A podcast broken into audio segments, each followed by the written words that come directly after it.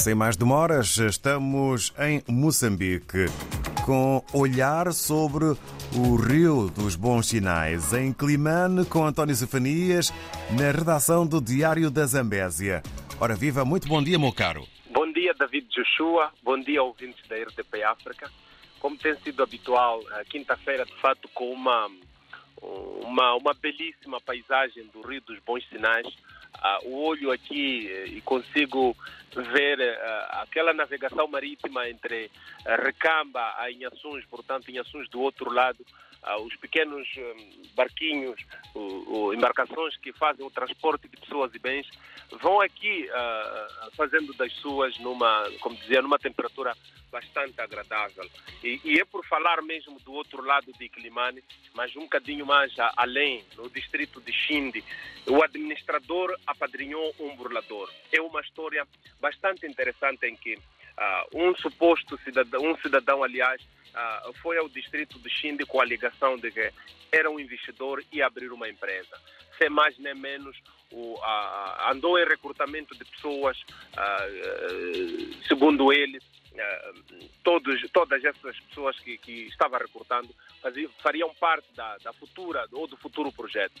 E, e, de repente teve um aval do administrador do distrito. Foi uma situação uh, que durou sensivelmente um mês ou mais, em que o cidadão andava protegido como um investidor, mas meia volta, depois de alguma investigação ou alguma suspeita, a partir do Serviço Distrital de Atividades Econômicas, foi, ficou provado que afinal não era nenhum investidor, mas já tinha um aval do distrito com carimbo e assinatura do governo do distrito. Esta é a manchete principal que cobre praticamente toda a capa uh, de hoje. O Diário da Zamésia foi a fundo, ouviu o administrador Vidal Bila, que logo a primeira ficou assustado com o nível de informação que tínhamos, mas depois confirmou e alegou que o tal o referido cidadão já tinha feito já, eh, o mesmo exercício em Gurue, em Luabo e supostamente no distrito de Caia, na província de Sofala. Como dizia, esta é uma manchete que praticamente cobre a capa, para não deixar de fora também a questão dos suicídios. Uma história que vem de Molevala.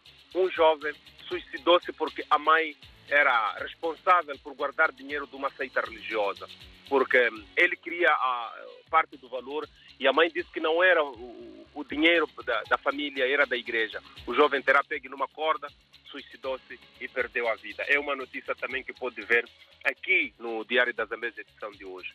Uma situação de lamentar é que o Corpo de Salvação Pública, os bombeiros, estão votados ao abandono.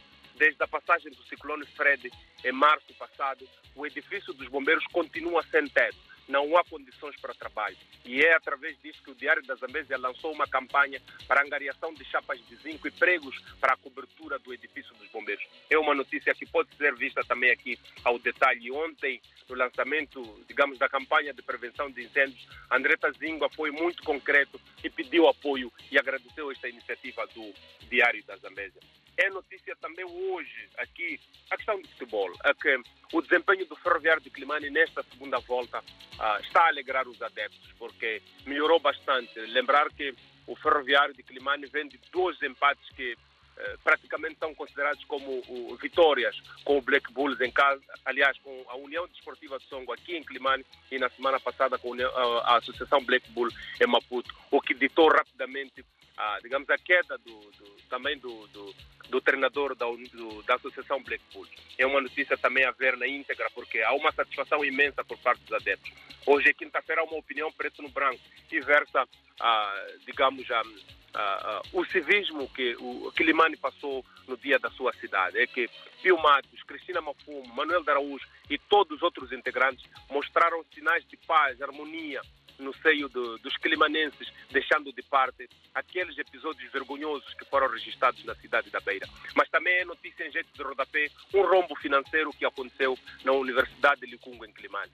Nisto, há um detido dos, cinco, dos seis arguídos que o Gabinete Provincial de Combate à Corrupção arrolou. David e ouvintes da RDP África, na próxima semana nós estamos aqui de volta, se Deus quiser. Bom dia. Muito obrigado, um abraço e votos de uma boa jornada para toda a equipa da redação eh, do Diário da Zambésia. Estamos ligadíssimos. Até a próxima semana. Assim foi a conversa com o António Zefanias. Ficamos a saber tudo aquilo que podemos ler no Diário da Zambésia no seu mais recente número.